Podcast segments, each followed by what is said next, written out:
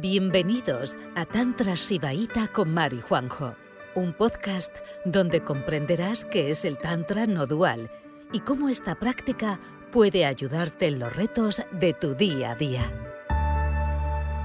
Este podcast contiene dos artículos cortos, espero que los disfrutéis. El lado oscuro de la conciencia. Hay muchas fijaciones y clichés limitantes asociados a la búsqueda espiritual.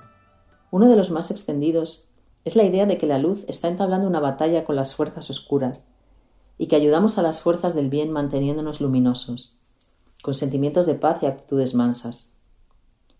La luz no lucha contra la oscuridad. Son dos aspectos de la conciencia igualmente esenciales y necesarios. Mientras percibas estos aspectos como opuestos, te instalas en medio de la dualidad y te despojas de la mitad de tu poder. ¿Acaso hay más conciencia al mediodía que en una noche estrellada? En un mar en calma que en una tormenta? ¿No es todo igual de vibrante y necesario, parte del todo? Cada ser auténtico aspira a ser uno con el todo. Esa nostalgia de unión que habita en lo más profundo de nuestro corazón es el mayor motor del emprendimiento espiritual.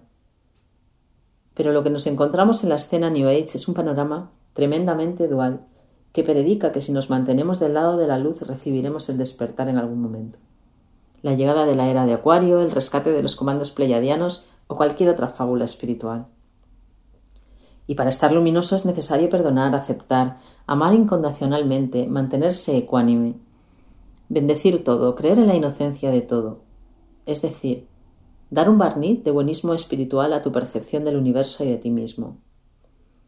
Pero debajo del barniz se esconde la verdad, el universo con sus energías caóticas y el claroscuro de nuestro ser auténtico que mezcla cualidades sublimes con otras notas sublimes, por decirlo de una manera suave.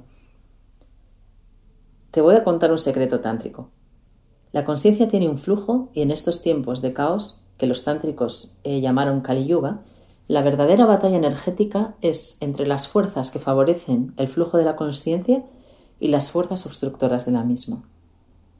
Y la conciencia es todo inclusiva, no está formada de amor luminoso, estático y perfecto. Mira los agujeros negros que se tragan galaxias. No todo es luz y paz, también hay destrucción y misterio. Si quieres batallar a favor de la conciencia, más te vale integrar todas esas emociones tan humanas que nos han condicionado para rechazar, llamándolas incluso de baja vibración. No solo porque necesites darles salida para limpiarte de ellas y convertirte en una persona más funcional, sino porque las fuerzas obstructoras de la conciencia están ganando la batalla Solo necesitas abrir los ojos para darte cuenta. Están cubriendo el mundo de un manto de miedo y tristeza. Quieren robarte la alegría y todo lo que amas. ¿De verdad crees que puedes vencer con tu aceptación y mansedumbre y demás emociones de alta vibración? No. Vas a necesitar de toda tu violencia, además de los aspectos luminosos, igual que hacen las fuerzas obstructoras que no tienen reparo en disfrazarse de luz.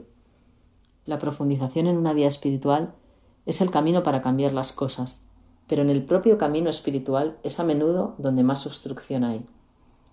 Al ataque, seguid destruyendo. El miedo a la muerte causa el mal. El Shiva Nataraya representa las cinco acciones de la conciencia: la creación de la forma, el mantenimiento de dicha creación, la destrucción o vuelta a la conciencia, el olvido de lo creado y la realización. Estas cinco acciones podemos verlas reflejadas en todos los aspectos de nuestras vidas.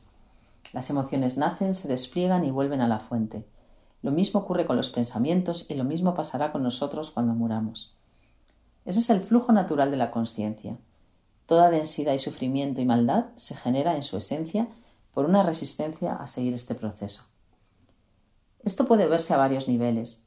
Primero, a un nivel de gestión interna, cuando nos resistimos a tener un mundo emocional y mental fluido, no queremos vivir las emociones que tenemos o no queremos dejar ir algunas que ya no aplican.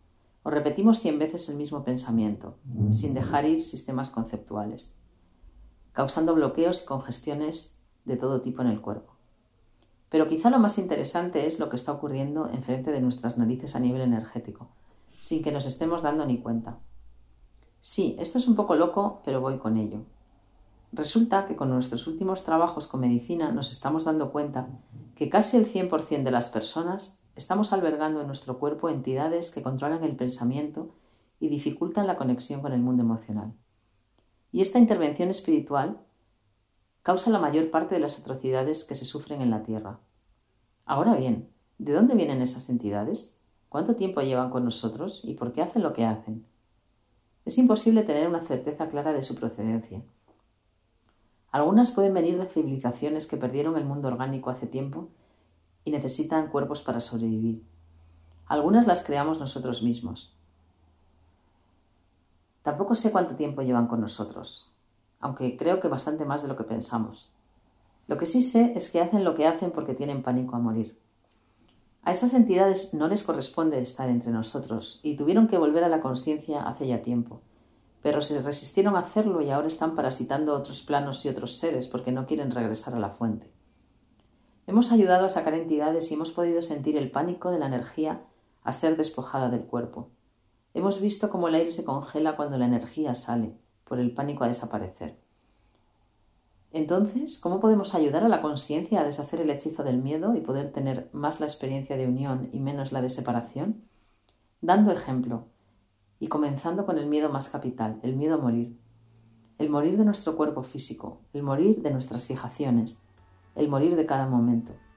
Porque solo si mueres puedes comenzar a vivir.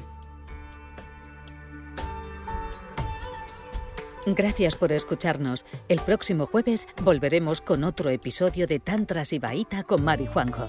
Si quieres mandarnos una consulta y que dediquemos un episodio a los retos de tu día a día, puedes hacerlo en nuestra web, que la encontrarás en la descripción de este podcast.